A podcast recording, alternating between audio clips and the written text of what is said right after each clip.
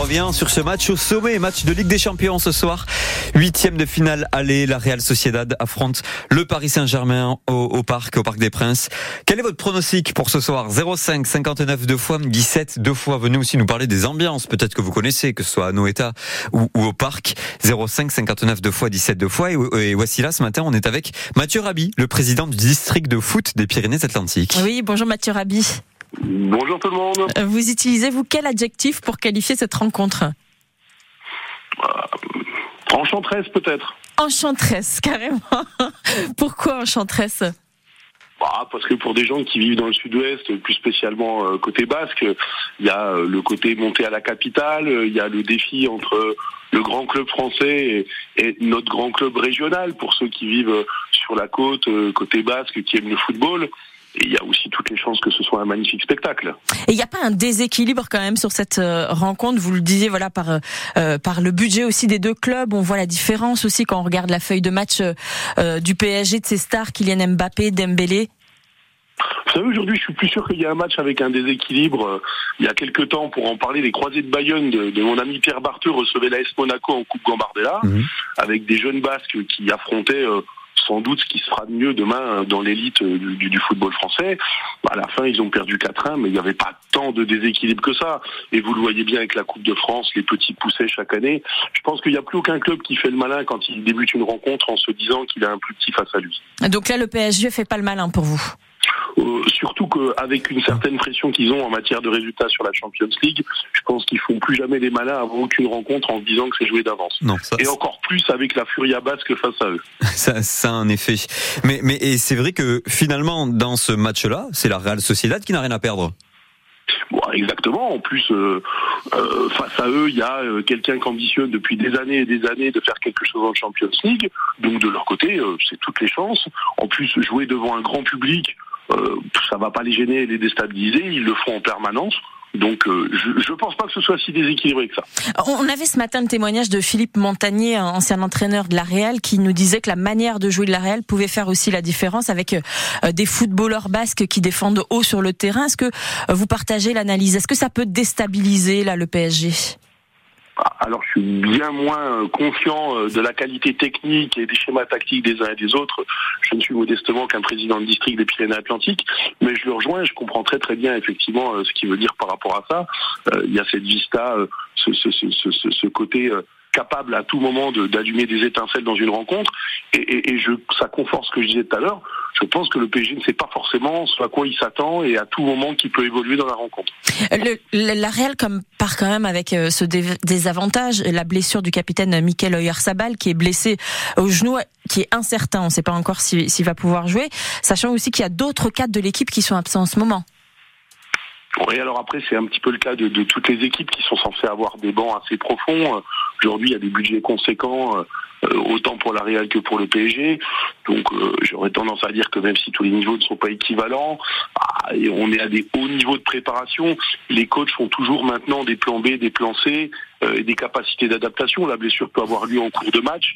Plus personne n'est déstabilisé aujourd'hui par. Euh, je dis pas que tout est prévu et que tout peut arriver, mais aujourd'hui, euh, les joueurs, les staffs sont capables d'évoluer, de faire rentrer des joueurs et de mobiliser d'autres ressources à tout moment. Donc, je pense pas que ça, ça les perturbe non plus. Hein. Si on est perturbé par ça, ben on va être perturbé par toute chose, par tout aléa. Ça peut être une erreur d'arbitrage, ça peut être un joueur qui se blesse, ça peut être des conditions climatiques particulières. Donc aujourd'hui, là aussi, il y a un haut niveau de préparation. Donc si je suis votre raisonnement, la Real est bien partie pour ce huitième de finale aller. La Real a autant de chances que le PSG au début de la rencontre. Et alors votre pronostic, c'est quoi ce soir? Ah, et comme j'ai parlé d'un match encentré, j'aurais envie de parler d'un 2-2 avec euh, des renversements de situation dans un sens ou dans un autre, des buts dans les dernières minutes, en tout cas un match haletant jusqu'au bout. Et, le, match parfait pour la Real, ce serait quoi? Est-ce que ce serait euh, que finalement on arrive à maintenir les Parisiens à, à enfin le plus longtemps possible sans qu'ils marquent? Ouais, ou alors à l'inverse, une remontée fantastique, c'est-à-dire une première mi-temps euh, difficile où le PSG pose son jeu, marque un but et un deuxième but, et que en face euh, le PSG peut-être tombe dans un piège de facilité en deuxième mi-temps. Mmh. Sans parler de remontada, le PSG est pas toujours très très inspiré quand il s'agit de mener au score, notamment face à des clubs espagnols. Et pourquoi pas une fin de match un peu faux folle avec un 2-1, 2-2 dans les dernières minutes, qui donnerait beaucoup de piquant à la rencontre et à la suite de la compétition. Sachant que le Real Sociedad sur les derniers matchs a quand même eu du mal à marquer. Mathieu Rabi est notre invité ce matin sur France Bleu Pays Basque à 8h20. Vous êtes le président du district de foot des Pyrénées-Atlantiques. Euh, Mathieu Rabi, racontez-nous, est-ce que ce match c'est un événement qui se vit euh, dans les clubs de foot de Pays Basque Hier, on est allé par exemple rencontrer des jeunes du club des Jeunets d'Anglette, Yon et Gabin. Je vous propose de les écouter. J'ai toujours vécu au Pays Basque et j'ai déjà joué un peu pour la Real Sociedad et c'est pour ça que je ne vais pas être pour Paris alors que j'ai déjà joué pour eux. Real, c'est le club euh, le plus proche d'ici. Et Paris, j'aime pas trop parce que ils ont un peu beaucoup de bons joueurs et au moins c'est un peu lassant vu qu'ils ont gagné zéro Ligue des Champions alors qu'ils ont quasiment les meilleurs joueurs. Mathieu... Mathieu Rabi, comment ça se vit ce match au sein des clubs du Pays Basque? Il y a plusieurs euh, paramètres qui rentrent en ligne de compte. Alors, je ne sais pas si ça aurait été exactement la même chose avec un autre club que Paris, mais vous connaissez un peu la France. Paris, c'est la capitale, c'est tout là-haut, c'est euh, le bling bling, c'est les stars, c'est etc. Et puis nous, il y a ce côté euh, petit français, provincial. si on peut renverser le Grand Paris, on est toujours intéressé par le sujet. Et puis, bah, il y a ce sujet basque où vous avez entendu ces jeunes pour qui ça parle. La Real Sociedad, c'est à 30 km de chez eux. Il y en a qui ont déjà fait une aventure d'une journée. Il y en a qui se sont peut-être vus suivre, observer par des recruteurs de la Real.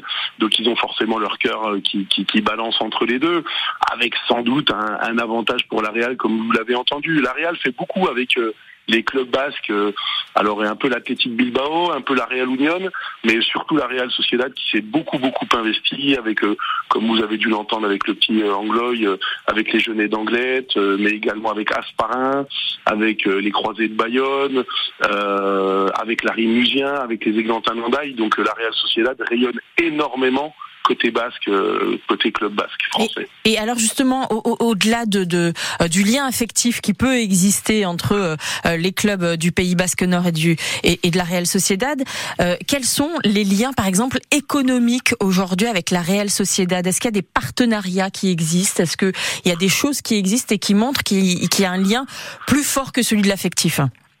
Bon, à tel point que la Real Sociedad ne s'en cache pas. Elle a même recruté euh, un ou deux salariés au sein de son club. Je pense à, à Sylvain Devert qui avait montré l'exemple il y a quelques années, à Alexis Poré aussi, qui sont euh, tout chargés euh, de ces liens entre des clubs français, des clubs basques et la Real Sociedad, donc ceux que j'ai cités tout à l'heure.